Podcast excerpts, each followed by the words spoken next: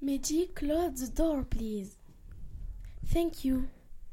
Good morning. Sit down, please. Take out your copybook, your pencil case, your book, and please be quiet. Can I go to the toilet, please? No, Why? because you're in class. Questions? Who is missing today? Nobody is missing today. Why the Hmm. well? What's the weather like today? Why the weather like today? I don't know. Today it's. Today it's sunny and cool. How are you today, Thomas? Come in. Hello, sorry I'm late. Hello, sorry I'm late. What's your name?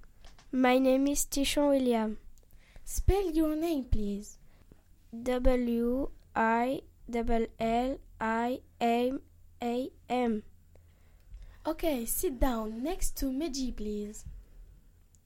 Can you spell can you spell his name, please? Then go back to the computer.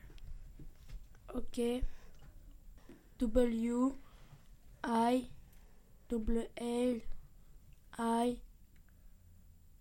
A M. Uh, how old are you? I'm 11 years old. What's your nationality? I'm Australian. I did not hear his nationality. He is Australian. Excuse me, how old is he? How old is William? He is 11 years old. Do you like football? Yes, I like football. May I have your attention, please? Who is your favorite player? My favorite player is Messi. Please stop chatting. Miss, can I go to the bomb and write the date, please? Yes, you can.